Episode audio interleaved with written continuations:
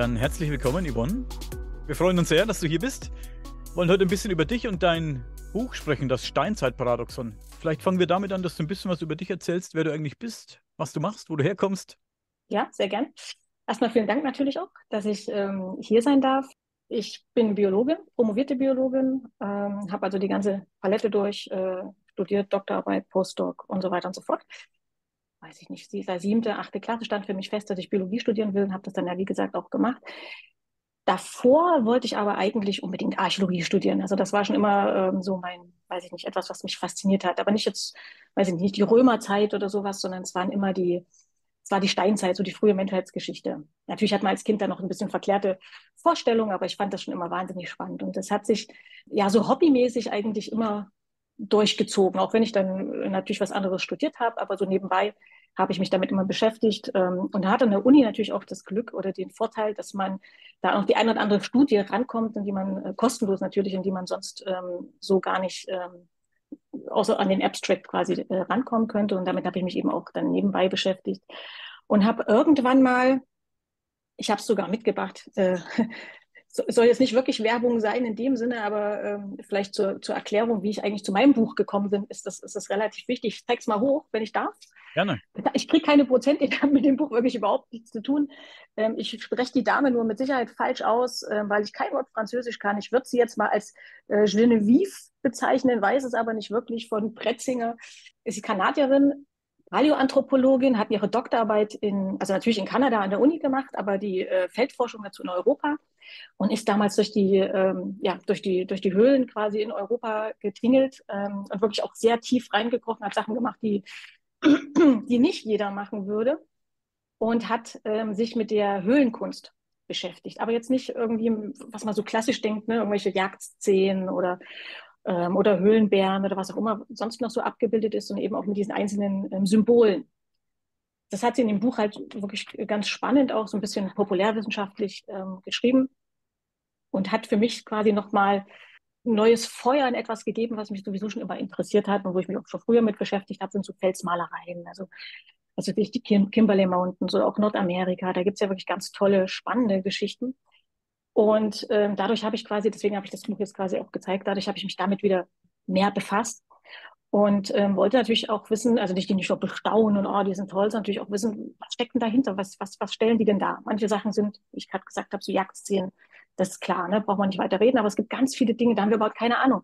Also wir wissen nicht, was die, was die darstellen. Wir wissen auch nicht bei diesen, bei diesen äh, 32 ähm, Zeichen, die quasi unsere, unsere ähm, Vorfahren benutzt haben. Wir haben keine Ahnung, was das bedeutet. Wir wissen, es ist ein Kommunikationssignal. Wir wissen überhaupt nicht, was es ist.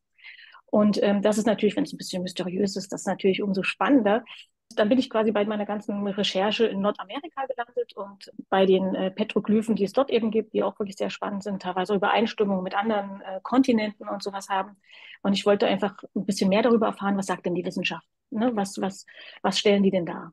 ja, entweder weiß man es nicht oder so eine 0815-Antwort ist, naja, da hat sich irgendein Schamane ordentlich was ähm, eingeworfen, dann hat er ein paar Halluzinationen gehabt, dann hat er das an die, an die Wand gepinselt. Das mag ja in manchen Fällen der Fall gewesen sein, ähm, aber das so als Pauschalantwort finde ich ein bisschen traurig. Habe dann eben geforscht, was so, oder, also, oder recherchiert, ob man irgendwo noch ein bisschen was anderes rausfindet. Was sagen denn die eigentlich die Völker, deren Vorfahren das an die, äh, ja, nicht zu Papier, sondern zu Fels gebracht haben dazu? Und dann bin ich auf das, habe ich auch mitgebracht, auf das ähm, Book of the Hopi gestoßen. Gibt es auch auf Deutsch, also ich bin ein bisschen näher ran. Gibt es auch auf Deutsch. Ähm, ich habe es aber auf Englisch ähm, zu Gemüte geführt, um da irgendwelche Übersetzungsfehler und so weiter zu vermeiden. Es hat ähm, Frank Waters geschrieben, es ist 1963 erschienen. Und ich hatte es mir deswegen gekauft, weil es eben nicht nur die Überlieferung der Hopi quasi äh, beinhaltet, eben, sondern auch ganz viele, mal schauen, ob ich was finde, hier zum Beispiel ganz viele so ähm, Symbole und so weiter. Deswegen hatte ich es mir gekauft. Das war der, der Hintergrund. Ja, und dann fange ich an zu lesen und äh, kippe quasi aus allen Latschen. Und aus dieser äh, völligen, ähm, soll ich sagen, diesem völligen Schockzustand ist dann irgendwann ein Buch geworden, das ich geschrieben habe. So schnell kann es gehen. Du hast genau. Übereinstimmungen gesprochen. Übereinstimmungen verschiedener Symbole, denke ich, meinst du, ja?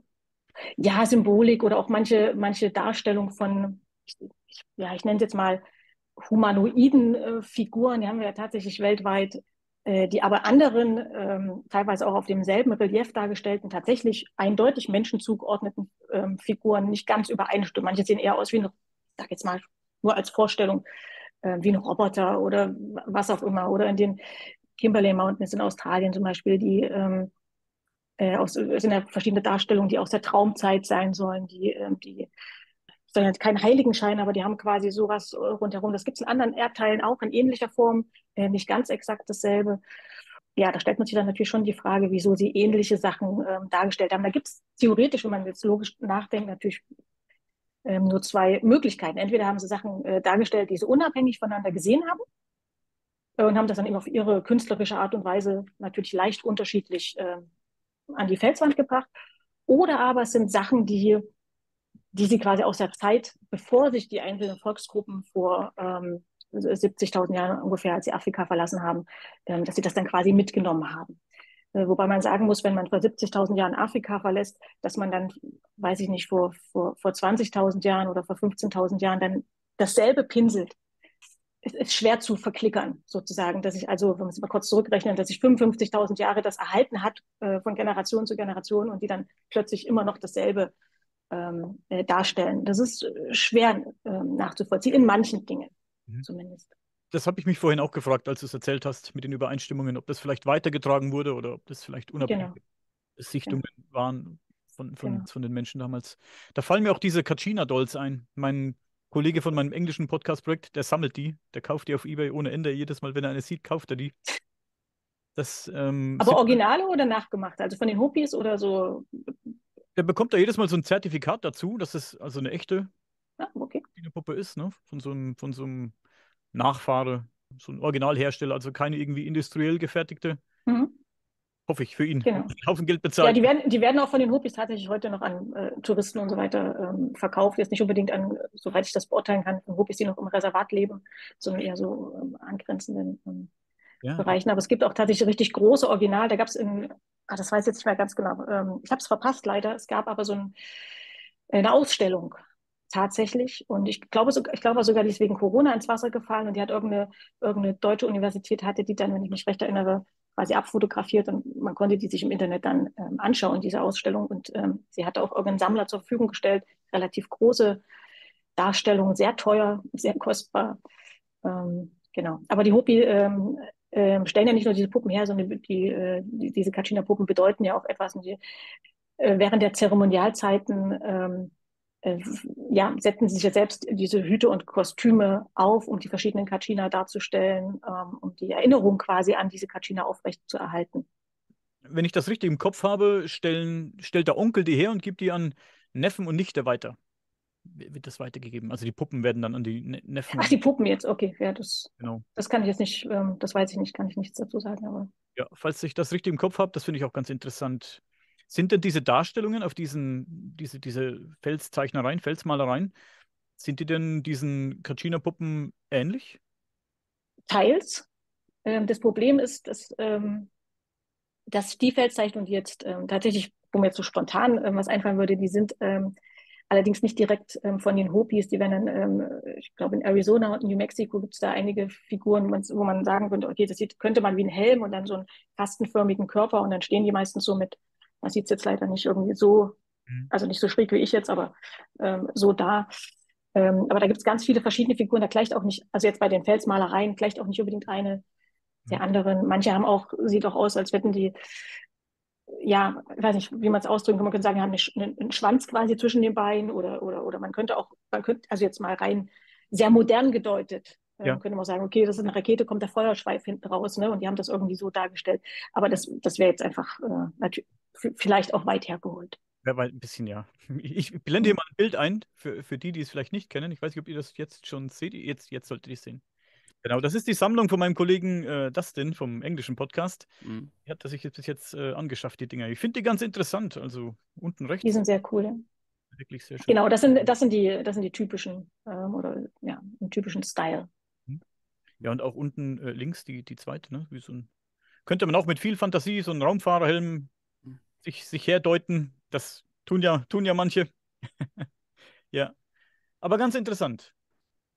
Und diese Form der Figuren ist dann auch ein ähnliches Symbolbild wie das, was als Petroglyph, also als ähm, Steinmalerei, dann in die Wände dort eingraviert ist, rein formlich? Oder sind dort, dort auch andere Wesenheiten oder das sind, das sind auch andere. Wie gesagt, ich war, ich war nicht vor Ort, ähm, ähm, aber bei der, bei der ähm, Internetrecherche, wie gesagt, das, sind das keine, ähm, das, was ich jetzt gerade gesagt habe, sind keine äh, Zeichnungen, die den Hopi zugeordnet werden, sondern ähm, ich hoffe, ich sage jetzt nichts Falsches, ähm, aber ich glaube von den, äh, von diesen Anasazi-Indianern, diesen ähm, Pueblo-Indianern, die es nicht mehr gibt, die früher diese, quasi in den, in den Felsen diese, diese Siedlungen gebaut haben, da wird es teilweise zugeordnet und so weiter und so fort. Also es ist jetzt nicht direkt ähm, von den Hopi. Deswegen kann ich jetzt nicht sagen, ob das wirklich dasselbe äh, ähm, auch darstellt, aber so von der, von der grob, von der Form her sieht das ähnlich aus. Was das jetzt bedeutet, kann ich nicht sagen. Äh, weil wir gerade bei den Hopis sind. Und das ist auch ein Kapitel in deinem Buch, Kapitel 3. Die Überlieferungen der Hopis. Das ist vielleicht ganz interessant noch. Vielleicht können wir ein bisschen anteasern. Äh, was gibt es ja. denn für Überlieferungen? Und du sprichst ja über die Präzision der Hopi-Überlieferungen. Wie präzise ja. sind die denn? Es sind gerade mehrere Sachen, ich hoffe, vergesse nichts. Ähm, von denen Sachen, die du angesprochen hast. Ähm, also ich fange jetzt einfach mal an, was die, was die äh, Präzision oder das Besondere bei den Hopis ist. Mal abgesehen davon, dass sie ganz eindeutig ähm, äh, sehr komplizierte naturwissenschaftliche Zusammenhänge, auch geschichtliche Zusammenhänge darstellen, die sie nicht hätten wissen dürfen. Kann ich nachher gerne noch ähm, näher drauf eingehen.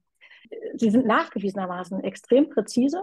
Das hat, wie, wie hieß sie, ich glaube, ähm, ähm, Hattie Green Lockett war, glaube ich, ihr Name. Es war eine Archäologin tatsächlich, ähm, amerikanische. 1930 hat die, ähm, hat die die Studie quasi durchgeführt und hat ähm, die Überlieferungen quasi der Hopi von 1930 genommen und hat die verglichen mit 400 Jahre alten Überlieferungen, die die Eroberer damals quasi aufgezeichnet haben und haben da, hat dann eben festgestellt, oh, das ist ja mal äh, regelrecht schockierend, wie, wie präzise die über 400 Jahre hinweg dasselbe Thema quasi äh, noch weitergeben das ist selten, ähm, dass, das, dass das so genau und so präzise erfolgt.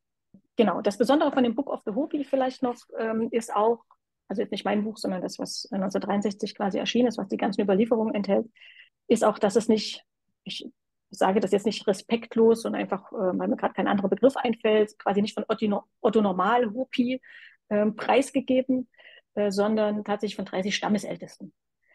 Das heißt, deren, deren Wissen, das also sicherlich möchte man annehmen, zumindest besonders ähm, behütet und exakt weitergegeben wird, das ist das, was hier ähm, quasi in dieses Buch eingeflossen ist und was der Frank Waters, der mehrere Jahre damals mit den Hopi auch gelebt hat, ähm, zusammen mit einem Hopi, dem Oswald White Bear Fredericks, ähm, dann zu Papier gebracht hat.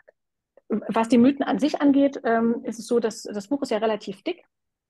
Mal kurz überlegen, also die ersten 30, 40 Seiten sind äh, in meinen Augen tatsächlich präzise, real erlebte Menschheitsgeschichte. Danach wird's dann geht's, wird's ein bisschen schwieriger, sozusagen den wahren Kern ähm, zu erfassen. Der ist aber auf den ersten Seiten, also da muss man gar nicht interpretieren. Das, steht einfach genau so da, wie unsere Wissenschaftler heute sagen würden, bei ganz vielen auch recht komplizierten Zusammenhängen. Also sie sind wirklich auf, auf, auf einen Punkt Genau.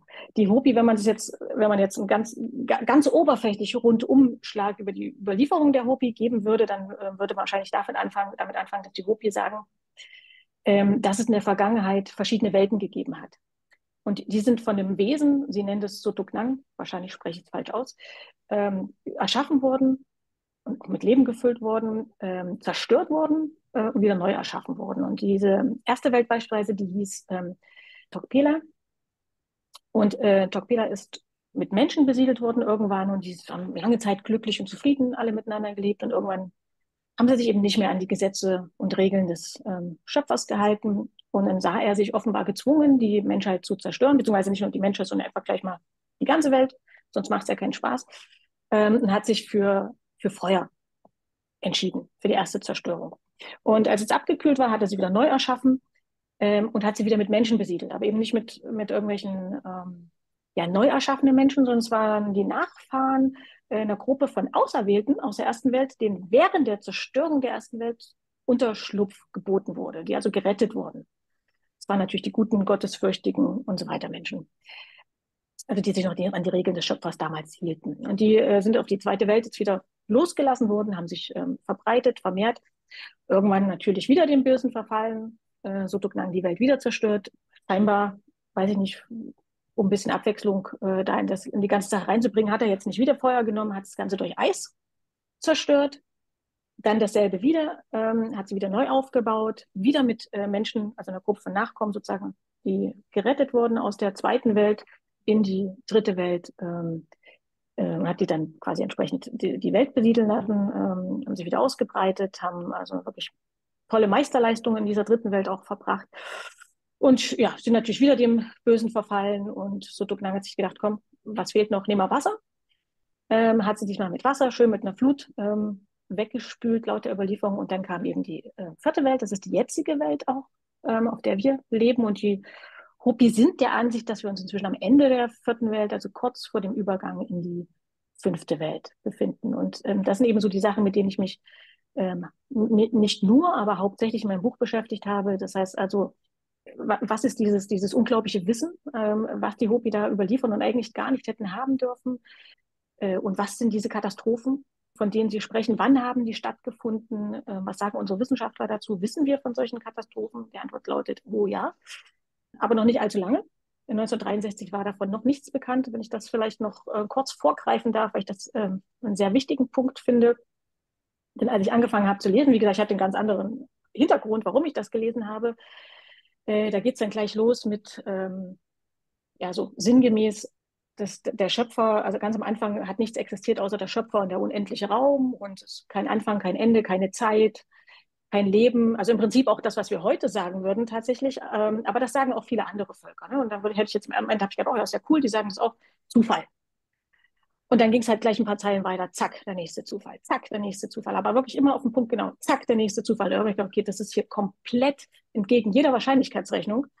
Ähm, das ist kein Zufall. Die können nicht jedes Mal so exakt äh, richtig liegen mit unseren neuesten wissenschaftlichen Erkenntnissen. Dann habe ich okay, okay, die dürften das nicht wissen, was hier drin steht. Woran liegt es? Dann habe ich gedacht, gut, dann liegt es an mir. Ich äh, interpretiere da irgendwas rein, weil wir Menschen natürlich in erster Linie dazu neigen, also beziehungsweise unser Hirn dazu neigt, natürlich die ganzen Inputs, die es bekommt, irgendwie ähm, auszuwerten, mit Sachen zu vergleichen, die es schon mal gesehen, gehört hat und sich dann irgendwie sein eigenes Bild zu machen. So, man kennt das, wenn man ja beispielsweise in den Wald geht und äh, guckt eine Baumrinde und äh, da sind ein paar Flechten komisch verteilt und unser, unser Hirn denkt nicht, ach ja, schönes Muster bei den Flechten, sondern unser Hirn denkt mich, er denkt sich, der Baum, der guckt mich doch an.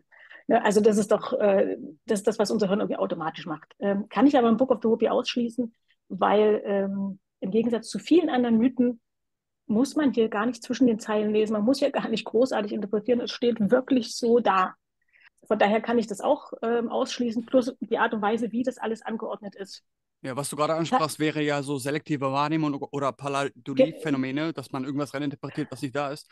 Aber du sprachst genau. ja gerade auch von wissenschaftlichen Erkenntnissen, die jetzt im genau. Nachhinein genau. im, im genau. etabliert oder öffentlich wurden und anerkannt sind und die da schon im, drinstecken. Kannst du da vielleicht ein, zwei Beispiele nennen, welche prägnant da wären jetzt aktuell, was da so aufgekommen ist? was dort versteckt ist an Wissen? Das ist eine, das ist eine ganze Reihe. Also das Akt, das ähm, Ja, so ein, zwei. Ähm, die ja, ja, klar. Also äh, zum Beispiel ähm, erklären sie, ähm, ziemlich genau, was die geologischen äh, Grundvoraussetzungen für die, für die Entstehung und Aufrechterhaltung von Leben auf der Erde sind bzw. waren. Und äh, das, was Sie da aufführen, ähm, ist exakt das, was wir heute auch sagen würden. Wir würden natürlich noch ein paar andere Dinge zusätzlich sagen, aber diese Sachen ähm, sind auf jeden Fall ähm, eine der Grundvoraussetzungen aus geologischer Sicht gewesen. Dann äh, noch eine ganze Reihe äh, weiterer Sachen, viele, viele ähm, archäologische oder geschichtliche Ereignisse. Die Hobby haben das ja gerade, habe ich ja gerade gemacht, das mit diesen Welten. Ne? Und die sagen halt, in der, in der ersten Welt, der zweiten Welt, der dritten Welt konnten die Menschen das und das, haben die und die Fähigkeiten, Kenntnisse gehabt. In der nächsten Welt konnten sie das und das und dann konnten sie das und das. Und das und das ist halt hier das erste Mal aufgetreten, hier das erste Mal aufgetreten. Äh, und durch die, durch die Datierung, also die Hobby überliefern keine Jahreszahlen, das muss ich auch nochmal ganz klar sagen. Aber das, was sie überliefern, die Art und Weise, wie sie es überliefern, sehr präzise Informationen, kann man das tatsächlich datieren heute. Und wenn man sich dann anschaut, was sie sagen, was die Menschen zu bestimmten Zeiten tatsächlich konnten, passt, passt wie die Faust aufs Auge, stimmt alles. Ähm, oder das, was wir zumindest wissen. Manche Sachen wissen wir auch tatsächlich noch nicht. Da sind die Hopi uns noch einen Schritt voraus, würde ich mal behaupten. Ähm, da haben wir noch wenige, gerade wenn es zum Beginn der Menschheitsgeschichte geht, haben wir noch äh, als Wissenschaftler äh, noch ein bisschen Nachholbedarf. Äh, da gibt es noch nicht so sehr viele, äh, äh, viele Daten, aber das, was wir schon wissen, passt zu dem, was die Hopi überliefern. Das Spektakulärste natürlich, das, was die Hopi über ähm, eine Polumkehr tatsächlich überliefern, als Ursache für Österreich die zweite Zerstörung der Menschheitsgeschichte, wo es jetzt um Eis geht, äh, was ich vorhin gesagt habe, ist tatsächlich eine Polumkehr. Die Hopi überliefern die Ursache Verzeihung, überliefern die Ursache dafür. Sie sagen genau die, äh, die Auswirkungen. Das sind alles Sachen, äh, die wir 1963, als das Book of the Hopi erschien, äh, noch nicht wussten. Ähm, das, was ich jetzt gerade erzählt habe über die Polumkehr und die ganzen Auswirkungen, wirklich katastrophale Auswirkungen, äh, das wissen wir seit 2021. Und das Aber meiste von auch die Ursachen werden da genau erläutert für den Polsprung? Äh, ja, sie sagen, was, sie sagen, was erst passiert ist und was die hm. Folgen sind. Okay, was genau sagen die denn da über die Ursachen? Ich, ich hoffe, ich kriege es jetzt mehr oder weniger wortwörtlich hin. Muss ich vorher noch, bevor ich das sage, noch, noch ganz kurz nochmal zurückgehen wegen Verständnis. Denn die Hopi haben zu Beginn der Ersten Welt, also der Polsprung war ja Zerstörung der Zweiten Welt, äh, aber zu Beginn der Ersten Welt wurden noch bevor die Erste Welt mit irgendeiner Art von Leben gefüllt wurde, wurden zwei Zwillinge erschaffen. Und diese ähm, Zwillinge haben ein paar Aufgaben gekriegt, unter anderem eben dann, ähm, dass sie sich an den Nord- und Südenden der Erdachse ähm, quasi positionieren sollten und dort ähm, bleiben sollten. Und für die Zerstörung der zweiten Welt, und da wären wir jetzt eben äh, bei dem Thema, hat Sotuknang den ähm, beiden Zwillingen befohlen, ihre Posten zu verlassen. Daraufhin, äh, daraufhin schwankte die Erde ähm, und hat sich zweimal überschlagen. Und während die Welt äh, durch den kalten und leblosen Raum schwebte, äh, gefror sie zu festem Eis. Das war das Ende von Tokpa der Zweiten Welt. Das ist äh, noch ein paar andere Sachen, aber das ist so ähm, quasi das, der Kern, den sie überliefern. Das heißt also, die Erde hat sich überschlagen, daraufhin wurde es sehr kalt. Und dann lief, überliefern sie natürlich noch eine ganze Reihe ähm, weitere Sachen, kann ich gleich noch drauf eingehen. Und jetzt kann man natürlich sagen, okay, die haben sich, die, Erde hat sich überschlagen. Das, da könnte man jetzt sagen, okay, die ist einfach entlang ihrer Rotationsachse gekippt. Einfach mal komplett so rum und so rum. Das wären absolut katastrophale Folgen. Das ist, das ist, glaube ich, gar nicht vorstellbar, wenn sowas passieren würde. Wir haben in der, nicht nur in der Menschheitsgeschichte, auch in der Erdgeschichte nicht mal den minimalsten Hinweis darauf, dass irgendetwas derartiges auch nur annähernd passiert ist. Und, ähm, und schon gar nicht gleich zacki und zacki. Ne? Also das ist schon, äh, das können wir, das können wir ausschließen. Wir haben keinen Hinweis darauf. Wir haben ähm, auch, in den, äh, auch sehr gute Daten, was die letzten 120 Millionen Jahre angeht, was äh, auch die, ähm, das Kippen der Erdachse und so weiter ähm, betrifft. Äh, wir wissen, dass, dass das auch sehr langsam funktioniert mit 0,2 0,2 ist es, glaube ich, Breitengraden pro Jahrmillion und so weiter und so fort. Also das können wir ausschließen. Es gibt aber noch eine zweite Möglichkeit, was ich vorhin gesagt habe, äh, was quasi äh, eine Umkehr sozusagen betrifft. Und das ist äh, tatsächlich eine, ein Polsprung beziehungsweise eine, eine Polumkehr. Und es gibt eine ganze Reihe von, äh, von Völkern, nicht nur die Hopi, die, äh, die ähnliches überliefern, dass also die Erde sich auf den Kopf gestellt hat, dass es daraufhin sehr kalt wurde, dass sich die Himmelsrichtungen umgekehrt haben. Ähm, und es gibt eben auch Mythen, die äh, klipp und klar sagen, dass die Ursache des Ganzen das Herumspielen oder das Beherrschen eines Magnetsteins war. Also sehr, sehr präzise und sehr genaue Hinweise darauf, ähm, dass hier eigentlich eine Polumkehr überliefert wird bei Polumkehren, das ist was, was du ja gerade meintest, was auch in den Medien ist mit dem Polsprung. Es ist ja quasi in aller Munde, ich glaube im März oder so sollte ja auch, wurde auch ein Polsprung vorhergesagt und so weiter. Und so fort. Also von, von diversen, ähm, weiß ich nicht, Medienkanälen, nicht unbedingt, also das heißt nicht unbedingt, nicht von unseren Wissenschaftlern, aber von äh, anderen Leuten, die glauben, äh, sich da vielleicht auszukennen. Dazu muss ich vielleicht nur ganz kurz zwei Dinge sagen. Es ähm, gibt einen Polsprung und eine Polexkursion und eine Pol Umkehr letztendlich. Eine Polsprung ist, wenn sich, wenn sich die Pole quasi umkehren und dann so bleiben und sich das Magnetfeld wieder stabilisiert. Da war der letzte vor 790.000 Jahren, das war die ähm, Prunes-Matoyama-Umkehr, heißt es. Ähm, der letzte davor quasi ähm, war vor 2,6 Millionen Jahren, also lagen irgendwie 1,8 Millionen Jahre ungefähr dazwischen. Das, das sind diese Polsprünge. Ne? Also wenn man quasi vor, vor einer Million Jahren auf der Erde rumgelaufen ist, dann war der geomagnetische Nordpol auf der Südhalbkugel. Dann gab es den, den Polsprung, jetzt ist er quasi auf der Nordhalbkugel. Äh, wenn es jetzt wieder einen Polsprung gäbe, ein echter Polsprung, dann wäre das eben wieder umgekehrt. Und dazwischen gibt es eben noch die Polexkursionen.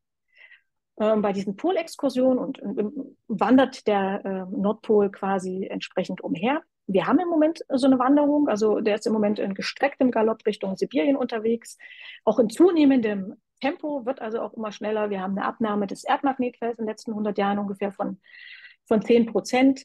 Ähm, ob das jetzt was bedeutet, wissen wir aber nicht. Ne? Ob das jetzt darauf hinweist, dass es wirklich zu einem Polumkehr kommt oder ob der sich einfach nur mal ein bisschen umschaut, das können, wir jetzt nicht genau sagen. Wir wissen, dass es viel, dass der Pol wandert ständig. Das haben wir, haben wir ganz viele ähm, geologische Daten davon. Wir wissen, dass es ganz viele Polexkursionen gab, aber auch allein in der Menschheitsgeschichte mehrere, wo es zu einer Polumkehr letztendlich auch kam. Es ist nicht auszuschließen, aber diese, diese Polexkursionen mit Umkehr sind in der Regel nur kurzfristig. Ne? Man kann sich das vielleicht so vorstellen, wie, okay, der, der kippt, Erdmagnet der hat versucht zu kippen, hat es nicht geschafft und ist wieder zurück. Ähm, und das sind sehr, sehr unruhige Zeiten, ähm, weil gerade in der Zeit, wo der Pol wandert, sozusagen, ist das Erdmagnetfeld hat eine sehr geringe, ähm, hat eine sehr geringe äh, Stärke tatsächlich. Und das hat natürlich auch eine ganze Reihe von Folgen dementsprechend. Muss ich vielleicht noch dazu sagen, dass ähm, ich hatte gerade von der Studie von 2021 gesprochen, dass es zu Kälteperioden kommt, die assoziiert sind mit äh, Polumkehrungen, sei es jetzt Polsprung oder Polexkursion, jetzt einfach nur, die zu einer Polumkehr geführt hat. Ähm, das wissen wir schon länger. Da gibt es auch Studien von 2013 und so, die das gezeigt haben. Äh, wir wissen, dass die über 115.000 Jahren gab es eine Polexkursion, die nennt sich Blake-Exkursion. Die wird, äh, da geht man davon aus, dass sie vielleicht sogar ähm, die letzte Eiszeit ausgelöst hat und so weiter und so fort. Also wir haben diese Zusammenhänge, äh, sind schon länger klar, dass es da, ähm, also seit, weiß ich, in den letzten 15 Jahren vielleicht, ähm, dass es zu Kälteperioden kommt, die damit assoziiert sind. Wir wussten allerdings nicht, wie dramatisch es unter Umständen ähm, tatsächlich sein kann. Und das wissen wir erst seit 2021. Du sagst, dass die Hopi sagen, dass es möglicherweise bald zur nächsten Katastrophe kommen könnte, wenn ich das richtig verstanden habe vorhin, ja? Genau, ja. Gibt es denn, also gibt es da so eine, so eine Prophezeiung? Also weiß, sagt man denn auch, was passieren wird oder wie es sich äußern wird? Ähm, also muss dazu sagen, ob, ob sie es wissen, kann ich nicht sagen. Ne? Also kann ja sein, dass sie, dass, dass sie mehr wissen, und davon gehe ich tatsächlich auch aus, als sie es tatsächlich auch ähm, damals publik gemacht haben oder als sie jetzt publik machen. Aber äh, sie, sie, äh, sie, sie können es nicht genau sagen, äh, was genau das bedeutet, was passiert. Sie wissen aber, dass ähm, wenn ein, oh Gott, wie haben sie es genannt, äh, Blue Star Kachina, also blau, blauer Stern Kachina, auf der Plaza tanzt quasi des Dorfes, äh, der Hopi-Dorfs, ähm, dann quasi beginnt die neue Welt. Jetzt kann man sagen, okay, was ist ein Blue Star Kachina? Jetzt muss man sich wieder mit dem, mit dem Thema der Kachinas ähm, auseinandersetzen, was das eigentlich für die Hopi ähm, bedeutet. Das ist, ein, das ist jetzt ein Riesensprung zur Polexkursion, aber die Kachinas, die, die Hopi kennen über 300 verschiedene ähm, Kachinas. Ne? Es gibt also das sind quasi für die Geister, also die Geister von der Geister der Mineralien, der Geister der Wolken, Geister der Pflanzen, der Tiere und so weiter und so fort. Über 300. Die Hopi unterscheiden aber, das möchte ich auch an der Stelle nochmal sagen, weil das in dem Zusammenhang vielleicht wichtig sein könnte, die Hopi unterscheiden ganz klipp und klar äh, zwischen diesen Kachinas, die ich jetzt gerade aufgezählt habe, also steht wirklich so hier drin, und den, ich zitiere, realen Kachinas, die in, zu Beginn der vierten Welt, der jetzigen Welt, äh, als Lehrmeister äh, gedient haben tatsächlich. Und diese realen Kachinas, sagen sie klipp und klar, kamen, das stimmt wirklich nicht, stammt nicht von mir, steht so drin, kamen äh, von ähm, fremden Planeten und Sternen, die quasi von Welten, die zu weit weg sind, um sie mit bloßem Auge zu sehen, von mysteriösen Geisterwelten. So steht es drin. Diese realen Kachinas haben sie dann irgendwann wieder verlassen, haben ihnen gesagt, zu den Zeremonialzeiten sollen sie eben diese Masken tragen und Kostüme, um das quasi über Generation zu Generation immer weiterzugeben, dass sie da waren, ähm, etc genau, was jetzt dieser Blue Star Kachina, ob es damit diese, ob das diese Natur-Kachinas äh, gemeint sind, ob, oder ob sie damit irgend, irgendeine Anspielung auf diese realen Kachinas machen, ähm, das, das kann ich nicht sagen.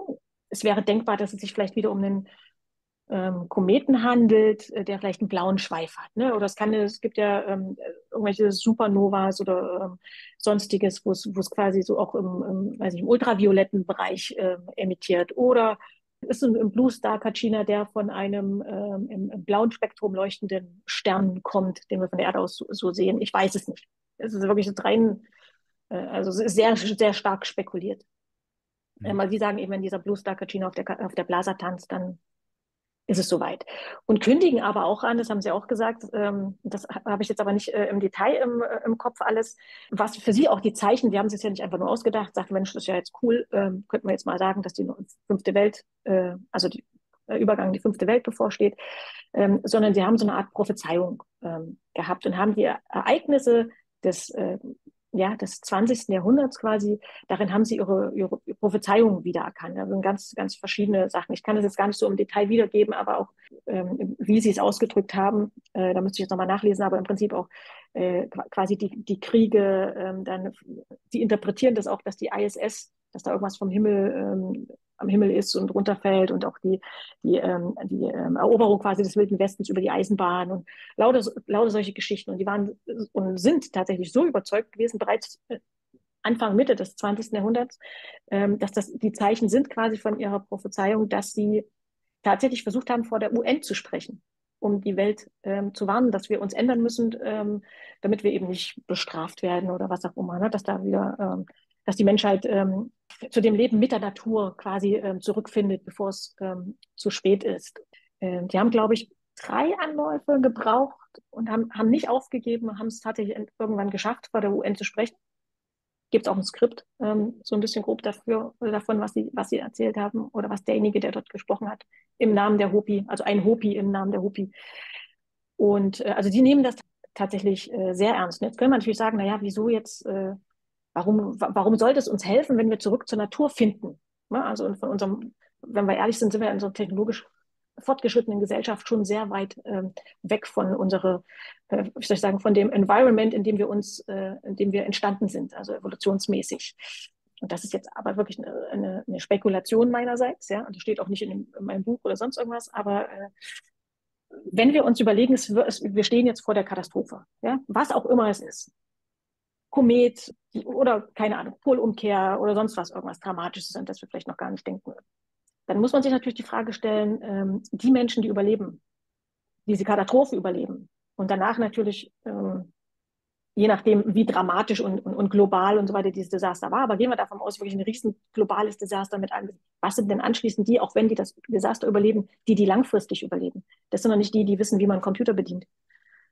Das sind doch tatsächlich die, die wissen, wie sie, wie sie draußen jagen wie sie die einfachsten äh, äh, Sachen quasi, die, die wissen, wie man mit der Natur äh, lebt und überlebt.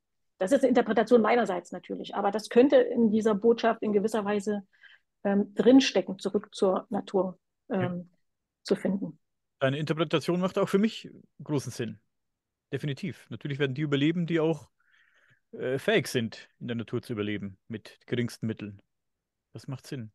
Ja, wobei du genau, sagtest ja auch gerade bei den ersten, bei den ersten Kataklysmen, der erste war ja Feuer, sagtest du, dann Eis und Wasser. Und da wurden ja dann jeweils auch ähm, bestimmte Gruppen von Menschen davor bewahrt oder über diesen äh, Kataklysmus hinaus begleitet, dass sie später diese neue Zivilisation dann wieder aufbauen können.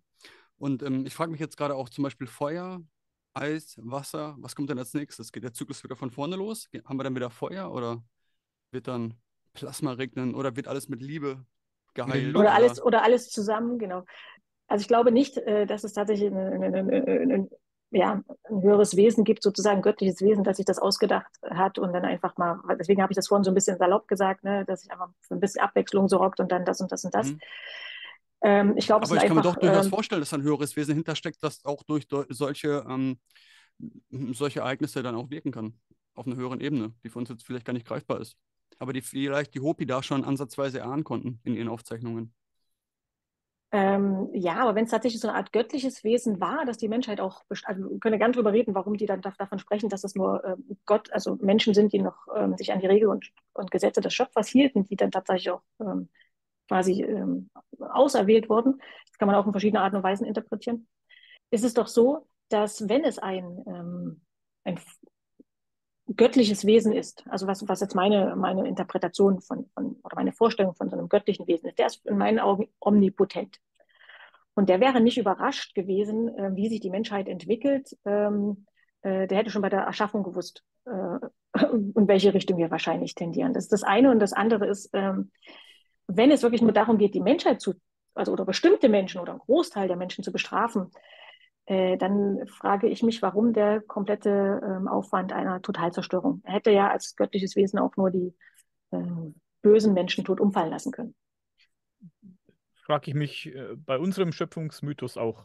Ja, wobei wer weiß, ob man in so einen laufenden ähm, Realitätssimulationsprozess so einfach eingreif, eingreifen kann mit du darfst leben, du stirbst und dann dem das Licht ausknipst oder ob das wirklich. Also du gehst jetzt, du gehst davon aus, dass wir eine Computersimulation Du gehst jetzt davon Nein, aus, ich nehme nur dieses Bildnis als Gleichung dafür, dass man vielleicht in so eine ähm, materielle Realität, wie wir sie hier erleben, halt nicht so eingreifen kann, dass man halt direkt diese Leute halt rausnehmen kann.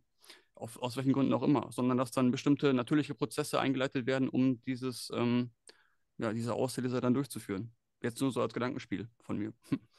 Lass uns noch mal kurz auf den Schöpfungsmythos der Hopi zurückkommen. Was glauben denn die Hopi, wie sie entstanden sind? Du sagst, es, erst war nichts, dann waren sie da, sie wurden erschaffen.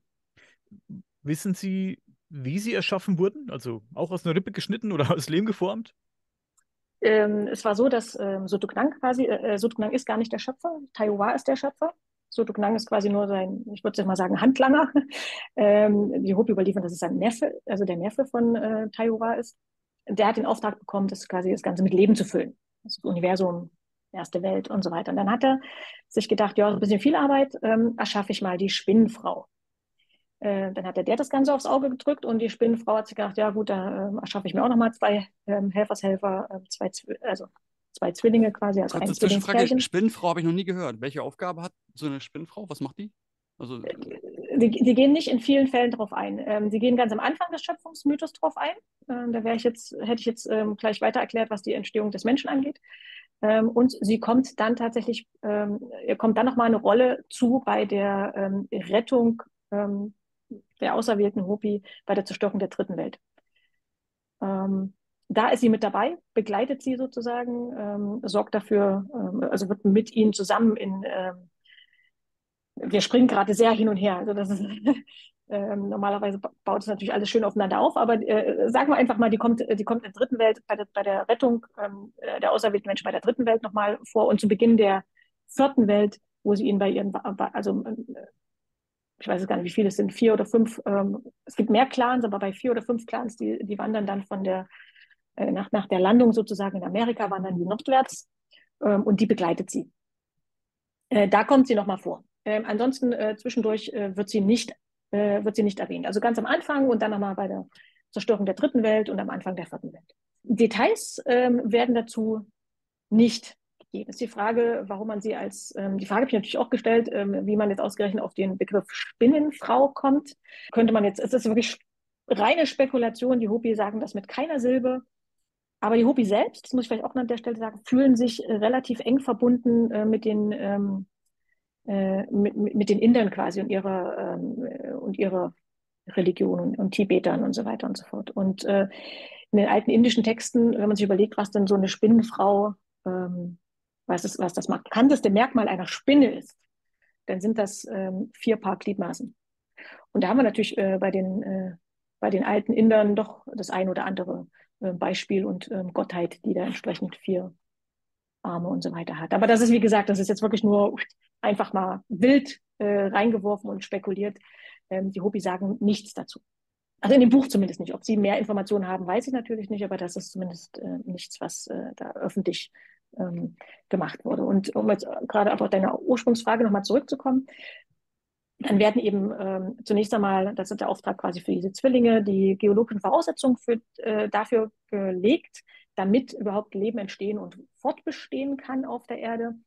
Und als das alles erledigt ist, hat die Spinnenfrau quasi ähm, vier weibliche äh, Menschen nach ihrem Ebenbild und vier ähm, männliche Menschen nach dem Ebenbild von Sotoklang, ich sage jetzt mal, zusammengemixt. Und das ist auch, äh, ja, das zu beschreiben ist jetzt ähm, ein bisschen schwierig. Das hat auch was mit vers verschiedenen Farben zu tun. Ähm, und das sind aber, das sind tatsächlich Sachen, die habe ich in meinem, in meinem Buch nicht gebracht. Ähm, ich glaube, dass sie sehr wichtig sind und auch ähm, tatsächlich Wissen enthalten. Wir aber jetzt im Moment damit genauso, also nichts anfangen können. Ähm, wir haben ich habe sehr, sehr weiträumig auch gedacht und, und, und recherchiert. Es gibt nichts, womit das, wo das irgendwie passen würde, egal wie weit auch Evolutionsbiologen, sonst irgendwas, was man da irgendwie sonst irgendwas reininterpretieren könnte. Denn man muss aber fairerweise sagen, wenn jemand das Buch 1963 gelesen hätte, hätte er das auch als nettes Märchen oder nette Geschichte abgetan. Wenn man das in den 80er Jahren gelesen hätte, hätte man gedacht, ja, sehr spannend, nette Geschichte. Aber erst Ende der 90er bis jetzt haben wir quasi das meiste von dem, was sie damals ähm, schon von sich gegeben haben, selber rausgefunden. Von daher würde ich sagen, wir, wir geben uns mal noch 10, 20, 30 Jahre und dann denke ich, werden wir da auch noch ein bisschen was ähm, herausfinden, was im Book of the Hopi steht und mit dem im Moment noch gar nichts anfangen können. Ganz bestimmt, bin ich mir sicher. Wir hatten es über die Kachinas. Die Kachinas beschränken sich aber nicht auf die Hopis, glaube ich. Da war noch das Volk der Zuni oder Suni, ich weiß nicht, wie man es ausspricht. Hast du darüber Kenntnis? Ähm, ja, das sind ja diese, diese Pueblo, ähm, diese Gruppe von ähm, Pueblo-Indianern, wenn ich mich recht erinnere, gehören die ähm, da dazu, aber ähm, ähm, da wüsste ich jetzt tatsächlich nicht, dass sie auch tatsächlich Kachina Puppen und so weiter herstellen. Das, okay. das kann ich tatsächlich nicht sagen, weiß ich nicht. Habe ich noch nicht gehört zumindest, also es wäre mir jetzt neu. Okay, ich das von meinem... Muss aber nicht heißen, dass es dann nicht stimmt. Also das, ich, ich habe davon nur noch nichts gehört.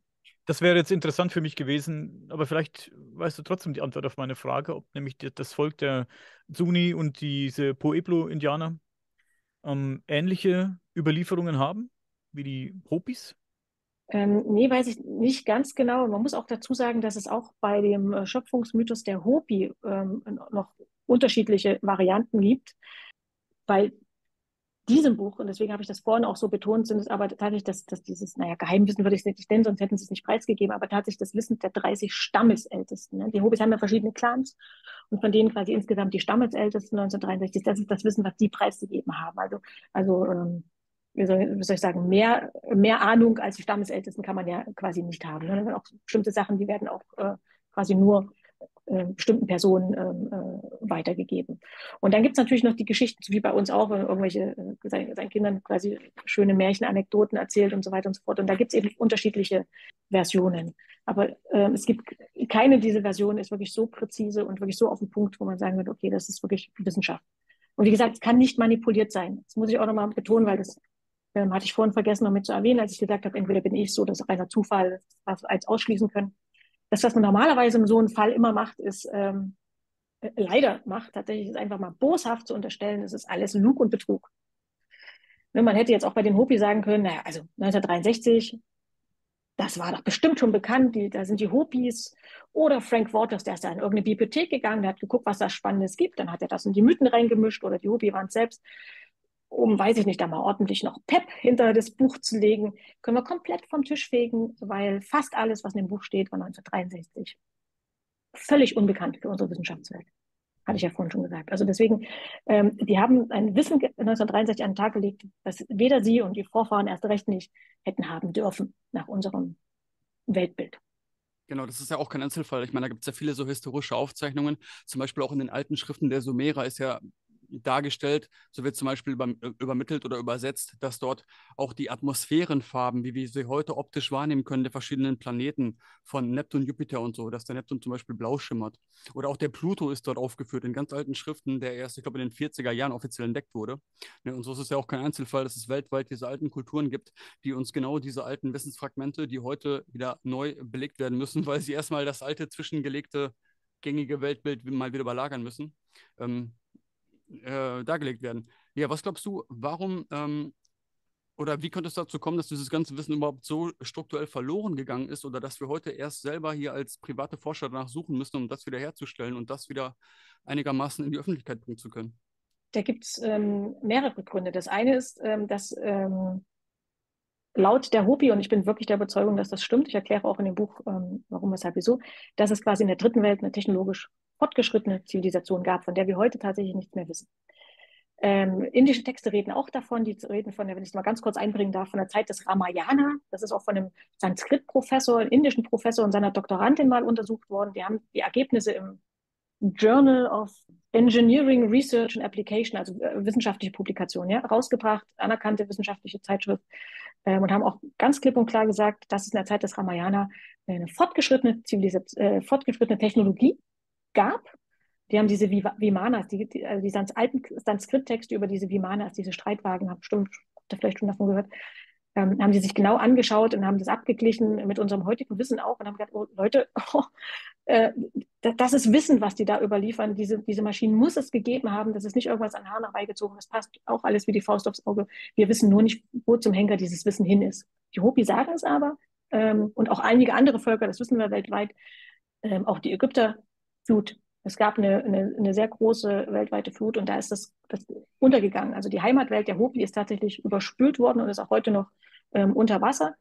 Ähm, sie sagen auch in einer Passage ganz explizit, also der Sotuknang besucht die dann ganz am Anfang, als sie, als sie in Amerika quasi gelandet sind, äh, erscheint ihnen der Sotuknang nochmal und er sagt hier, ähm, schaut zurück, ähm, dort auf dem Meeresgrund liegen all eure ähm, Schätze und technologischen äh, Spielereien, nenne ich es jetzt einfach mal jetzt anders ausgedrückt. Äh, und es wird der Tag kommen, an dem äh, die wieder zum, zum Vorschein kommen werden. Äh, wird man sagen, ja, was soll das? Ne? Äh, die steigen die von alleine wieder auf? Nee, äh, wir wissen aber, dass Ende der Eiszeit, seit Ende der Eiszeit ist der Meeresspiegel um 120 Meter gestiegen. Das hat jetzt mit der Flut nichts zu tun, das war nochmal was anderes, aber ähm, Küsten, Küstenbereiche, die vor 20.000 Jahren, also am Ende der Eiszeit, ähm, oder andersrum Landstriche, die vor 20.000 Jahren am Ende der Eiszeit auf Küsten, äh, also Küstengebiete waren, liegen heute 120 Meter tief im Meer. Und wenn es wieder eine nächste Eiszeit gibt, und die wird ja schließlich irgendwann kommen, die Frage ist eben nur wann, dann, ähm, dann ähm, werden wieder große Wassermengen äh, quasi in, als, als, als äh, permanentes Eis ähm, in den Gletschern gebunden werden und dann wird der Meeresspiegel sinken. Und dann werden eben theoretisch uralte Sachen wieder äh, freigelegt. Wir wissen ja, das ist ja bekannt, dass wir ganz viele archäologische ähm, Städten sozusagen unter Wasser haben, an die wir gar nicht so richtig rankommen, die noch unerforscht sind. Das ist quasi meiner Meinung nach eines der größten Mysterien, die es zu lösen gilt oder wo ganz viel Forschung äh, noch betrieben werden muss. Das ist das eine, also wo, wo ein Großteil dieses Wissens hin ist. Das zweite ist, hat er gesagt, dass die Kachina beispielsweise auch am Anfang ähm, da mitgeholfen haben und so weiter und so fort und unterrichtet haben als Lehrmeister stellen wir uns, machen wir uns mal, machen wir ein Gedankenspiel. Stellen wir uns mal vor, was ich vorhin schon gesagt habe, hier globale Megakatastrophe, 99 Prozent der Menschheit machen hier Tschüssi. Und dann haben wir so ein paar weltweit verstreute Menschlein. Und, äh, und, und vielleicht haben wir Glück und wir gehören jetzt zu, zu einer Gruppe Überlebender, jetzt 20 Leuten oder irgendwas. Und da haben wir Wissenschaftler drin, da haben wir Physiker drin, da haben wir, keine Ahnung, Archäologen, da haben wir Mediziner, Landwirte und was es sonst noch alles gibt. Also äh, Leute, die wirklich, äh, ne, also the who is who of, uh, der Wissenschaft. Und die müssen jetzt erstmal versuchen zu überleben. Ist gut, dass wir einen Landwirt dabei haben, ne, der erstmal ähm, die ganze Sache vielleicht ein bisschen mehr Ahnung hat, äh, wie man vielleicht Sachen anbaut oder wie man jagt und so weiter und so fort. Jetzt äh, schaffen die es zu überleben, sie vermehren sich, haben Kinder, haben Enkel und äh, die haben aber die vorherige Welt nie gesehen. Ich habe zwar das ganze Wissen, aber die, die, Welt ist ja nicht mehr so wie damals. Ich habe ganz andere, ganz andere Probleme. Ne? Ich muss überleben, ich muss gucken, wo ich Nahrung herkriege, Unterkunft und so weiter und so fort. Und dann erzähle ich, möchte ich, möchte ich aber einen Teil von dem Wissen, was ich habe, natürlich an die nächsten Generationen weitergeben. Und jetzt erkläre ich das aber jemandem, der bestimmte Sachen noch nie gesehen hat. Der hat keine Schulbildung, hat keine Bibliothek, keine Universitäten. Und ähm, wie erkläre ich dem jetzt, wie eine Glühbirne aussieht? Ne? wenn er die noch nie gesehen hat. Aber die kennen vielleicht Kristalle. Dann sage ich, es ist wie ein Kristall, der ist so durchsichtig, das sieht aus, als würde das Licht von der Sonne reflektiert werden, erhält dunkle Räume und so weiter und so fort. Ne? Oder wie, wie erkläre ich ein Handy? Sage ich, das ist zum Teil, das, das hält man sich ins Ohr oder kann reingucken, da kann man mit, äh, mit, mit Freunden rund um, den, rund um die Welt ähm, sich sehen, ähm, hören, äh, man kann damit einen Weg finden und so weiter und so fort. Übrigens ist das auch was, was die Hopi Kopavi nennen, das hatten die auch. Beschreiben die ähm, beschreiben die tatsächlich so. Ich sage jetzt nicht, dass das ein Handy war, was die hatten und so weiter. Ähm, aber man versucht, ähm, das irgendwie mit runterzubrechen und mit Sachen zu vergleichen, die diejenigen kennen. Und damit geht schon mal ein Großteil des Wissens äh, verloren. Und dann reden wir nicht von einer Generation, sondern von reden, dass er von Generation zu Generation zu Generation weitergegeben werden muss. Der Eindruck, der sich mir gezeigt hat äh, oder, oder, oder ähm, den ich bekommen habe, ist, dass die mündlichen Überlieferungen also etwas, was ich vorher genau umgekehrt gedacht hätte, dass die mündlichen Überlieferungen wesentlich präziser über lange Zeiten funktionieren als die schriftlichen. Und ich glaube, der Grund darin liegt, ähm, dass man mündliche Überlieferungen gibt man seinen, seinen, seinen eigenen Nachkommen weiter, also, also den Menschen, die in derselben Kultur äh, und, und Ansichten und so weiter groß geworden sind. Ähm, währenddessen, wenn man das schriftlich macht, schriftlich festhält, wir können ja beispielsweise die Bibel nehmen oder irgendwas, wie viele haben denn da äh, übersetzt? Äh, äh, wieder neu interpretiert, wieder neu übersetzt und so weiter und so fort. Wir haben ja die Originalfassung ja gar nicht mehr. Und allein durch sowas äh, geht so viel Wissen und Ursprünglichkeit äh, verloren. Hinzu kommt, dass sich natürlich, dass nicht jede, jedes Volk für sich bleibt, die, die vermischen sich. Manche werden erobert, manche erobern. Ähm, äh, wir sehen das ja auch jetzt hier zum Beispiel bei unserer globalen Gesellschaft, äh, wie viele Sachen wir jetzt, nehmen wir jetzt Weihnachtsmann. früher kam der weiß ich gar nicht, was, was Knecht Ruprecht oder was auch immer, heute ist es da, dann war es der Weihnachtsmann, jetzt, jetzt gibt's, jetzt fährt er tatsächlich bei uns auch mit den Rentieren vor. Also man übernimmt ja dann Sachen, die einem gefallen oder was auch immer und, und, und bastelt das dann wieder zusammen. Und so, so verklärt sich das dann im Laufe der Zeit. Außer es gibt Völker, die, die extrem präzise ähm, darauf achten.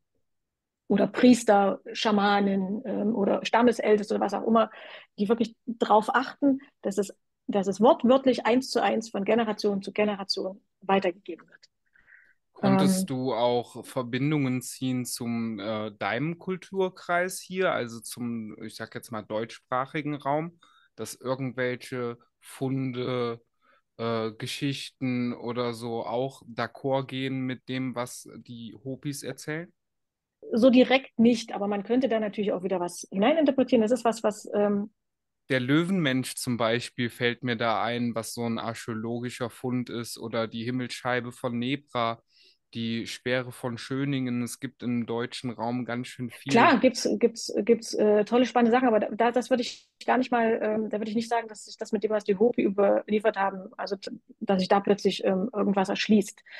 Ähm, es gibt mhm. aber was anderes, was, ähm, was auch, ähm, was ich oft gefragt werde tatsächlich. Ähm, und zwar sind das die Erdställe. Den habt ihr bestimmt gehört, du nix. Ob das nicht sowas sein könnte. Denn die. Hopis, und das hatte ich vorhin äh, oder bis jetzt noch nicht gesagt, bei der Zerstörung der Zweiten Welt ich ja, sind gerettet worden. Und die sind bei der Zerstörung der Ersten Welt und bei der Zerstörung der Zweiten Welt, sind die in unterirdische Anlagen, äh, die sie nicht selbst gebaut haben. Die unterirdischen Anlagen haben, äh, die Hopi nennen sie Ameisenmenschen. Äh, das sind fleißige, friedliche Wesen mit, Achtung, schmalen Hüften, auffällig schmalen Hüften. Äh, die haben das gebaut und die haben die Menschen, diese auserwählten Menschen ähm, bei sich aufgenommen beschreiben auch die Anlagen und so weiter. Und da in diesem Zusammenhang werde ich dann eben oft gefragt, ähm, ob das vielleicht irgendwas auch mit diesen Erdstellen zu tun haben könnte. Jein, äh, sind die unterirdischen Anlagen, die die Hopi überliefern, passen nicht zu Erdstellen. Das muss ich, das muss ich einfach mal sagen. Ja? Also dass die Auserwählten, ähm, das passt nicht. Aber es müssen ja nicht immer nur die Auserwählten überlebt haben. Ähm, ganz deutlich machen das die Hopi bei der Zerstörung der dritten Welt. Wenn die Auserwählten werden gerettet sozusagen. Ähm, die landen dann irgendwann nach, nach einer weiteren Reise in Amerika und, äh, und, und kurze Zeit drauf äh, landen noch weitere ähm, Hopi-Stämme dort, die aber nicht auserwählt waren. Und das waren ausgerechnet die, die in der, viert, äh, in der dritten Welt hier das, das Sagen hatten und die für die bösen kriegerischen Aktivitäten zuständig waren und die Hobby wundern sich, wieso zum Teufel die das tatsächlich geschafft haben zu überleben. Und so könnte man denken, na gut, in den vorherigen Zerstörungen haben es da vielleicht auch einige ähm, geschafft auf die eine oder andere Art und Weise, vor allem wenn man denkt, wie die Hobby, die Auserwählten erreicht wurden, wie die äh, kontaktiert wurden und so weiter. Das beschreiben die Hobby alles. Und wenn man sich jetzt die, diese, diese Erdstelle, diese Strukturen ähm, anschaut, dann sind die meistens ähm, keine Ahnung, vielleicht 100 Meter lang, sehen auch nicht alle exakt gleich aus, ne, sondern haben bestimmte, bestimmte Länge, hören dann abrupt auf, sind relativ schmal, relativ niedrig. Teilweise haben sie aber auch dann diese, diese Schlupflöcher, wo man wirklich, also wo man stopfen möchte, damit da jemand durchpasst.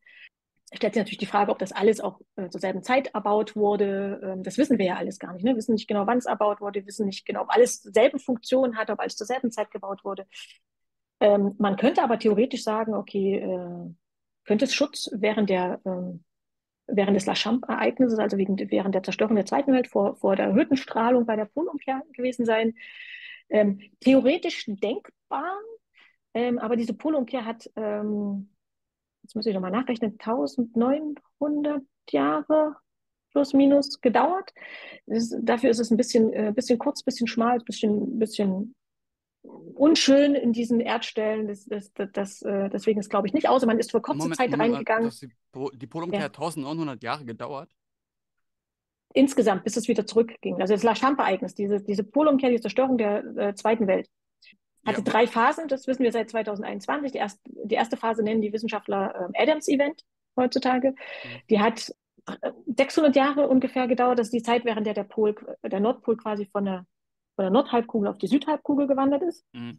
Äh, dann hat er sich dort ich meine, ich habe ja. mich da jetzt nicht so intensiv mit beschäftigt, aber über die letzten Jahre schon einiges von gehört. Und für mich kam es mal so rüber ähm, in den Darstellungen der geologischen Forschung, dass da der Polsprung relativ schnell stattgefunden hat und man mhm. auch zum Beispiel Nein. in erstarrten Magmaschichten der damaligen Vulkanaktivitäten dann feststellen kann, dass sich die äh, Ferritit-Kristalle in der Magma halt so oder so oder so ausgerichtet haben. Und genau, da, das, genau. Und danach kann man dann auch ablesen, wie schnell das ging. Und das hat doch so lange gedauert. Ich dachte, da wäre. Das hat lange gedauert. Ähm, genau, also was, du, was, was du sagst okay. äh, mit, dem, mit, den, äh, mit der Ausrichtung Ausrichtung und so weiter, das stimmt. Das ist, wenn, die, äh, wenn, wenn du flüssige Magma jetzt beispielsweise hast und das erstarrt dann, mhm. die Ausrichtung, äh, die diese, diese, diese eisenhaltigen äh, Elemente da drin haben, genau, dann kann man gucken, sozusagen, das, ist, das in dem Moment, wo, genau, in dem Moment, wo das, wo das quasi erstarrt.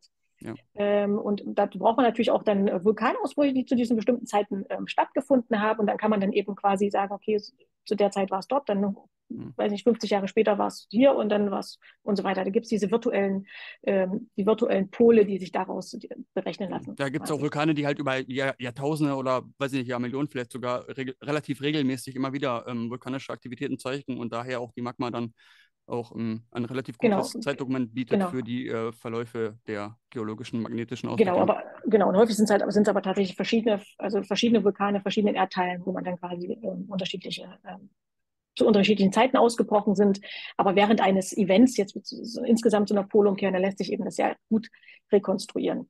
Ja, wenn, wenn die Wissenschaftler von schnell sprechen, ähm, dann sprechen die in geologischen Zeiträumen wir wissen, dass diese, ähm, um den letzten Polsprung, den ich vorhin angesprochen habe, diese Brunis-Matoyama-Umkehr von 790.000 Jahren, ähm, da dachte man eine ganze Weile, das hat ungefähr 20.000 Jahre gedauert, was in geologischen Zeiten schnell ist. Ähm, neue Forschung haben aber gezeigt, dass es tatsächlich innerhalb von 100 Jahren passiert ist. Das ist jetzt auch ganz, äh, ganz, ganz neu erst. Genau, also innerhalb eines Menschenlebens. Aber von heute auf morgen oder nächste Woche oder nee, in einem Jahr. Also, ich meinte genau, schon also das, im geologischen ähm, Zyklen an Augenzwinkern, genau, genau. aber 100 Jahre sind ja genau das.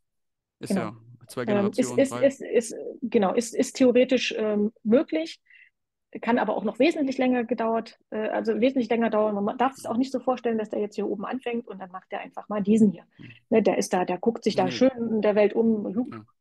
bis er dann wenn, irgendwann Wenn man sich den Nordpolverlauf der letzten 15 Jahre anschaut, das ist ja öffentlich einsichtlich, da kann man ja schauen, wie schnell das und wie rasant das sich auch der, der, immer mehr. Die letzten 15 Jahre. Jahre, genau, da kann man die letzten 100 Jahre nehmen, das ist wirklich ja. ab Richtung Sibirien und die ähm, gibt es schöne Karten, die das auch tatsächlich zeigen, wo man sagt, okay, von hier bis hier hat er, ich sage jetzt mal, äh, 50 Jahre gebraucht äh, und von hier bis hier, äh, nee, Quatsch, andersrum. Von, andersrum, von hier bis genau. hier hat er, fünf, von hier bis hier 50 Jahre, Jahre gebraucht und, und von 10, hier bis hier hat er genau, fünf, genau, genau. Also die, die, die ähm, so eine, eine stark steigende ähm, Geschwindigkeit. Aber, ähm, aber wir wissen nicht, was das, was das oder ob das was bedeutet. Ne? Der kann auch einfach wieder zurückwandern, der kann sich dann dort irgendwo, ich sage jetzt mal, einlisten, das kann wieder abnehmen. Ähm, und auch eine, selbst, selbst wenn der sehr, sehr weit und sehr stark wandert, heißt das noch lange nicht, dass es zu einer Polexkursion kommt. Wir haben, äh, Verzeihung, zu einer Polumkehr kommt. Eine Polexkursion ist es ja. Ähm, wir haben ganz viele Polexkursionen, ähm, wo, wo, die quasi auf der, Nord, wo er auf der Nordhalbkugel unterwegs ist und dann einfach wieder nach oben marschiert. Also der ist ähm, scheinbar kulturell sehr interessiert. Ähm, er kommt also viel herum. Ähm, das ist, das ist äh, ja nichts Ungewöhnliches. Ob das Ganze natürlich dann dramatische Folgen hat oder nicht, hängt von einer ganzen Reihe von Faktoren ab. Wir wissen, wenn ich das vielleicht noch sagen darf, dass es, ähm, es, war, die, äh, es war ein Wissenschaftler von der äh, chinesischen Akademie der Wissenschaften in Zusammenarbeit mit dem Max-Planck-Institut, äh, die ich glaube, weiß ich nicht, ob es 2013 oder wann auch immer es war.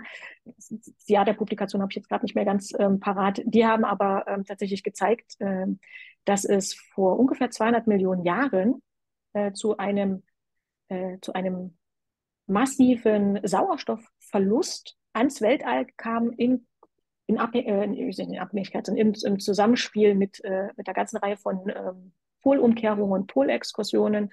Und es hat tatsächlich ähm, zu einem Massensterben geführt äh, aufgrund von Sauerstoffmangel, bei der 75 Prozent der Arten damals ausgestorben sind. Das heißt also, das wäre jetzt auch nochmal, äh, das sind aber Folgen, die nur dann passieren, wenn wir gar kein Erdmagnetfeld haben.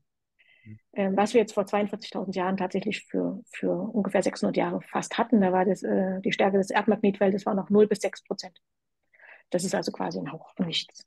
Die Kombination, es ist nicht immer so knapp, manchmal ist es nur unter 40 Prozent, manchmal ist es 10 bis 20 Prozent, das ist schon ein bisschen besser sozusagen, aber 0 bis 6 Prozent, also hatten teilweise wirklich äh, ähm, während der ersten Phase, diesem, was die Adams-Event nennen, ähm, die Wissenschaftler heute, hätte eine Kompassnadel während größt, also den größten Teil dieser 600 Jahre hätte Norden gar nicht finden können, einfach weil wir kein geomagnetisches Feld mehr hatten. Und damals kam es, äh, wenn wir jetzt gerade schon mal wieder bei dem Thema sind, zu einer Verkettung von, von, von verheerenden, aber äußerst unglücklichen ähm, Ereignissen. Denn ähm, es ist nicht so, dass jede Polumkehr jetzt äh, völlig dramatische Auswirkungen hat. Aber das La Champ-Ereignis vor 42.000 Jahren war ähm, tatsächlich die größte Katastrophe oder eine der größten Katastrophen der Menschheitsgeschichte. Sagen unsere Wissenschaftler, kommt jetzt wirklich nicht von mir. Und alles andere sagen sie natürlich auch, was ich gerade gesagt habe. Äh, und da gab es eine Verkettung äh, von, von, von einer ganzen Reihe äh, von verschiedenen Dingen. Und eines der, der schlimmsten Sachen eben außer diesem wirklich niedrigen Erdmagnetfeld war, dass sich die Sonne zur selben Zeit dachte, Mensch, das ist, ne, ist eigentlich eine klasse Idee. Und ähm, hat ihre Aktivität auch mal runtergefahren. Und man muss wissen, dass im ersten Moment hört sich das ganz gut an, die, weil äh, ohne Erdmagnetfeld viel, also V-Strahlung, äh, wenn man schutzlos ausgeliefert, mal von der Ozonschicht abgesehen, die gab es aber auch nicht mehr, kann ich auch gleich noch sagen, warum. Dann hatten wir ähm, dann äh, kosmische Strahlung, äh, Sonnenstürme und so weiter und so fort. Ne? Dann sind wir ohne Erdmagnetfeld wirklich schutzlos ausgeliefert. Und dann würde man sagen, das ist ja eigentlich ganz cool, Mensch, danke, liebe Sonne, wenn du jetzt deine Aktivität einstellst. Oder nicht ein, eingestellt hat es ja zum Glück nicht, aber reduziert. Wenn die Sonne ihre Aktivität reduziert, wird es kälter auf der Erde. Wurde es aber so, sowieso schon aufgrund äh, dieses La Chambre-Ereignisses aus einer ganzen Reihe von anderen Gründen. Und ein reduziertes Sonnenmagnet, äh, eine, eine, reduzierte Sonne äh, oder Sonnenaktivität hat auch ein reduziertes Sonnenmagnetfeld. Die Sonne hat ja auch ein Magnetfeld. Und dieses Magnetfeld hat eigentlich die äh, doch recht nette und angenehme Eigenschaft, das Innere des Sonnensystems vom Großteil dieser wirklich extremen kosmischen Strahlung zu schützen. Kommt also nur ein gering, relativ geringer Prozentsatz tatsächlich im Inneren des Sonnensystems bei der Erde an. Wenn die Sonne aber ihr Magnetfeld, äh, ihre Aktivität reduziert, ist auch das Magnetfeld reduziert. Das war vor 42.000 Jahren wirklich nur wirklich perfekt getimt der Fall, als äh, wir unseren Schild gerade komplett unten hatten. Das heißt, es ist zum einen äh, erhöht, massiv erhöhte ähm, äh, kosmische Strahlung ins Innere des Sonnensystems gelandet und eben zur Erde, die sich dachte, hey, komm, nehme ich. Also komplett ohne, äh, ohne Schutz da stand. Das hat die ähm, Strahlungswerte auf der Erde durch die Decke gehen lassen damals. Und diese kosmische Strahlung, das was ich vorhin noch meinte, hat auch die Ozonschicht weggebrutzelt. Das heißt, lief wie geschmiert. Ähm, und das hatte, das hatte Auswirkungen. Ähm, die können wir heute auch nachweisen. Jetzt weiß ich aber gar nicht mehr, was die ursprüngliche Frage eigentlich war. Die habe ich auch vergessen. Mirko? Gut. Weißt du es noch? Aber jetzt gerade aufgrund, ähm, weil du gerade sagtest, dass äh, während dieser langen Phase, in der das Erdmagnetfeld sich nicht ganz einig war, wo es gerade hingehört, sozusagen, und in diesem diffus diffusen Zustand war, dass auch die Sonnenaktivität runtergefahren war. Kann es dann vielleicht sein, dass auch die Sonnenaktivität eventuell sogar ein kausales Ursachenprinzip darstellen kann dafür, wie das Erdmagnetfeld sich aktuell strukturiert. Das heißt, wenn die Sonnenaktivität hoch oder runter fährt, mhm. dass dadurch auch indirekt dann oder vielleicht sogar direkt das Erdmagnetfeld mit beeinflusst wird, manipuliert wird. Äh, so, so, soweit ich weiß, nicht. Würde es aber nicht ausschließen, dass dann vielleicht irgendwann nochmal irgendwelche Zusammenhänge gibt, von denen wir jetzt so genau nichts wissen. Aber ähm, ähm, wenn, dann müsste die, müsste die Sonnenaktivität einen Einfluss auf die Vorgänge im Inneren des Erdkerns haben also dieses, dieses Dynamo quasi, ne? Weil das ist ja das, was für die, was für das Erdmagnetfeld ähm, verantwortlich ist. Wenn es da einen Zusammenhang gibt, äh, also quasi, wenn es da eine Einflussnahme geben könnte, ähm, dann ja, aber soweit ich weiß, ähm, gibt es da im Moment keine Hinweise drauf. Ja, die, die kam jetzt ähm. gerade, weil du ja sagtest, in dem Moment, wo das ja, ja, runter ja, ist. Ja, ja, ne? genau. Genau, also die gehen im Moment, auf, also ähm, ähm, im Moment wird äh, davon ausgehen, dass es einfach ein wirklicher dummer Zufall war und der eben dazu geführt hat, ähm, dass das La Champa-Ereignis tatsächlich dann so verheerend war, wie es war. Mhm. Es war wirklich eine Klimakatastrophe, die ihresgleichen sucht, ähm, auf der Erde dann kam noch hinzu. Wie haben die Hopi denn den Rest der Welt wahrgenommen oder haben sie den Rest der Welt wahrgenommen? Vielleicht besser, gab es denn bei den Hopi Menschen, die losgezogen sind, um den Rest der Welt zu erkunden? Gibt es da Überlieferungen? Zu welchem Zeitpunkt meinst du jetzt? Die frühen Hopi meine ich jetzt, Entschuldige. Die frühen Hopi, okay. Ähm, ja, in der zweiten Welt haben sie angefangen, also nach der, in der ersten Welt noch nicht. Äh, da haben sie nicht die ganze Welt sozusagen besiedelt. Klar haben sie sich auch ausgebreitet, ähm, aber nicht bis auf die andere Seite der Erde. Das haben sie erst in der zweiten Welt gemacht. Das passt auch ähm, perfekt von den ähm, Datierungen, den Katastrophen und so weiter. Ich hatte ja gerade gesagt, die Zerstörung der zweiten Welt war vor 42.000 Jahren ähm, und ähm, die ältesten Funde sozusagen, äh, datierten Funde in ähm, Südamerika, ist das in Brasilien, sind 49.000 Jahre alt. Es gibt Hinweise drauf in Kalifornien, dass irgendjemand, und wenn ich sage irgendjemand, meine ich tatsächlich irgendeine Menschenart, wir wissen jetzt nicht genau wer, äh, bereits vor 130.000 Jahren ähm, da auf die Jagd ging. Genau, Mammutjagd. Äh, Gibt es gibt's, gibt's, äh, sehr eindeutige Spuren es war auch eine Nature-Studie, ist auch noch nicht alt, 2017 oder irgendwas kam die erst raus. Ähm, aber da wissen wir noch nicht genau, ob es tatsächlich der Homo sapiens war oder irgendeine, irgendeine andere Menschenart. Also wenn ich das irgendwann mal bestätigen sollte, oder, ähm, dann dann waren wir schon vor 130.000 Jahren quasi auf dem amerikanischen Kontinent. Passt alles in die zweite Welt, äh, zu dem, was die Hopi sagen. Egal, ob es jetzt das älteste 49.000 sind oder ob es 130.000 sind, passt. Ja, ich wollte jetzt nicht den Redefluss unterbrechen. Ich hätte jetzt noch mal in eine andere Richtung was gefragt, aber ähm, mach nur, mach nur, mach nur. Ja, ich war jetzt eben ähm, noch, ähm, waren wir kurz auch bei den Erdstellen und bei Überlebensmöglichkeiten ah, für, genau. für Katastrophen, die dann ähm, unterirdisch bewältigt werden können. Da gibt es in der Türkei gerade auch ähm, relativ neue Funde von fast schon unterirdischen Städten wo das dann auch echt realistisch irgendwo scheint. Bei den Erdstellen, die es im deutsch-österreichischen Raum äh, gibt, geht man eher davon aus, dass es da energetische Effekte auf sich, äh, also in sich trägt, die ähm, mit dem Bewusstsein der ja da drin liegenden Menschen was macht. Also es gibt wohl zwei unterschiedliche Arten von unterirdischen Aufbewahrungen von Menschen. Also einmal das Überleben und einmal das, ähm, ja, wahrscheinlich auch mit Akustisch, Akustik oder mit äh, wie auch immer Energien sein Bewusstsein in andere Sphären der Informationsabgreifung dann hineingleiten zu lassen. Ja, da gibt es bestimmt noch mehr, aber die beiden sind schon mal sehr eindrücklich. Ja, es gibt eine ganze Reihe von, ähm, von ähm, Hypothesen für die Erdstelle, ja, von, von, äh, von Wissenschaftlern, von populärwissenschaftlichen Autoren und so weiter und so fort. Ähm, wirklich wissen äh, äh, tun wir es nicht, aber wenn, äh, weil ich jetzt gesagt habe, weil ich, weil ich da manchmal gefragt werde, also wenn ich mich, wenn ich mich entscheiden müsste, sozusagen, welche Katastrophe, äh, die, die, die Zerstörung der zweiten Welt, äh, was die Polumkehr angeht, ob das jetzt ähm, ob man sich da in die, ähm, in die, äh, also ob die ähm, Erdstelle dafür irgendwie ähm, gebaut worden oder was auch immer, das glaube ich eher nicht. Ähm, wenn, dann, wenn, dann ähm, würde ich sagen, sind sie eher für, für, für eine sehr kurze, äh, weiß nicht, paar Stunden oder ein, zwei Tage oder was auch immer als Unterschlupf, wenn es denn ein Unterschlupf war, Nee, ähm. scheint dann nicht geeignet dafür zu sein. Aber was ich meinte, ist auch ähnlich wie es in den französischen Höhlen die ähm, Zeichnungen der Tiere und so weiter gibt.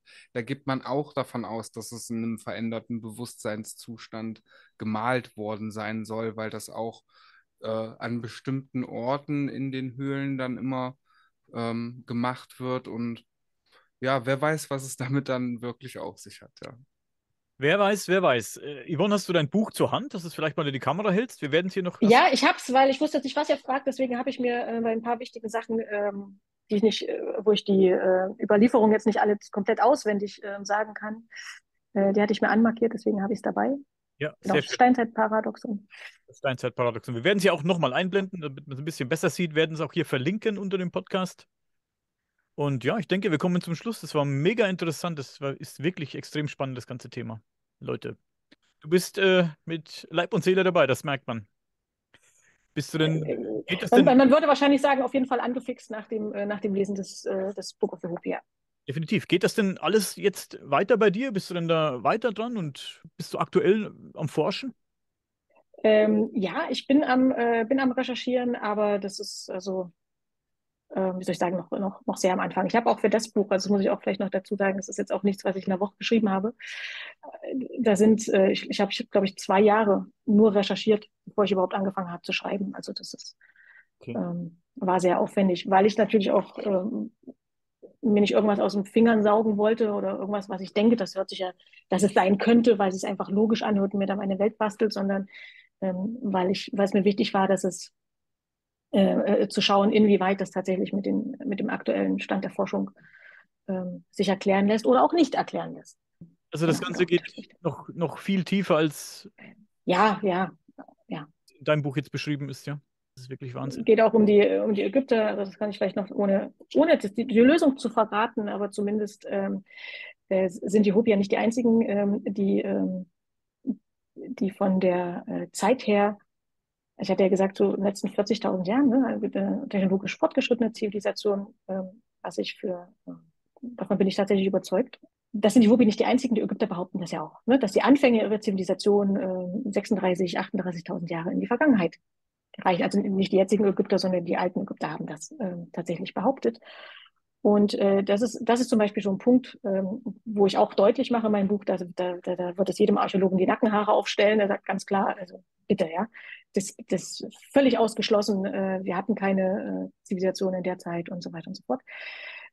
Die ähm, Ägypter beweisen aber tatsächlich, dass die Aufzeichnungen über den Beginn ihrer Zivilisation, oder zumindest die, ihre Aufzeichnungen, man muss ja ganz allgemein, dass ihre Aufzeichnungen, ihre, ihre Chroniken tatsächlich 38.000 oder 36.000, 38.000 Jahre in die Vergangenheit reichen. Sie beweisen es. Die alten Priester beweisen es. Ich habe es aber im Buch aufgelöst. Ich würde es jetzt hier äh, nicht spoilern wollen. Das spoilern wir hier nicht. Nein. Ich wollte gerade fragen, deine persönliche Schätzung, wie alt ist denn die Sphinx oder die äh, große Pyramide von Gizeh vom Baualter her? Äh, das ist eine gute Frage, ähm, weil das mit der Frage verbunden ist, ob die, ähm, was ich jetzt gerade gesagt habe, die 36.000 oder 38.000 äh, Jahre von jetzt an ähm, zurückgerechnet, was den Beginn der Zivilisation, der ägyptischen Zivilisation laut Überlieferung der Ägypter betrifft.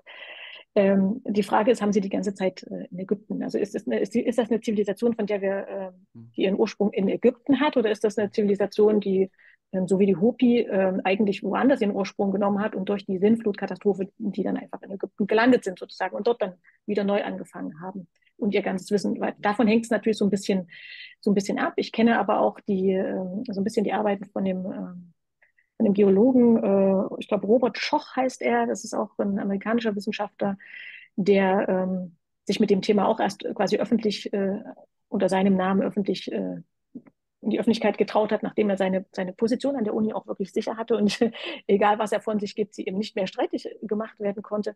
Und er sagt ja, dass die, ähm, dass die äh, Sphinx wesentlich ähm, älter ist. Ja, ich glaube, er geht so von 12.000, 13.000 Jahren irgendwie sowas aus.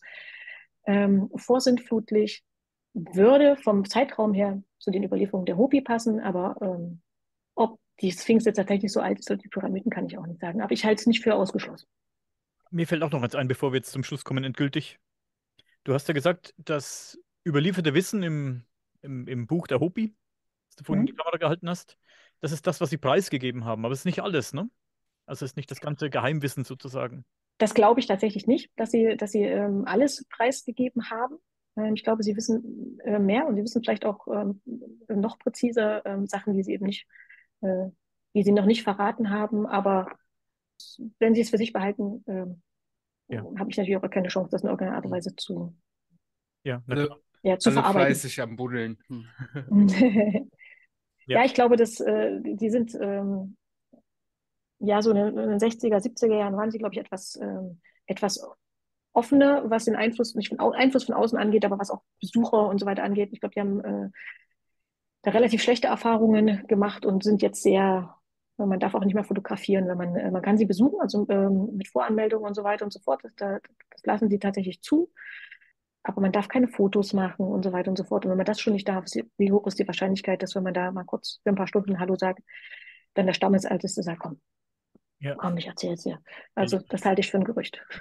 Ich weihe dich jetzt ein, ja. ja. Genau. Da wollte du siehst gut aus, dich nehme ich.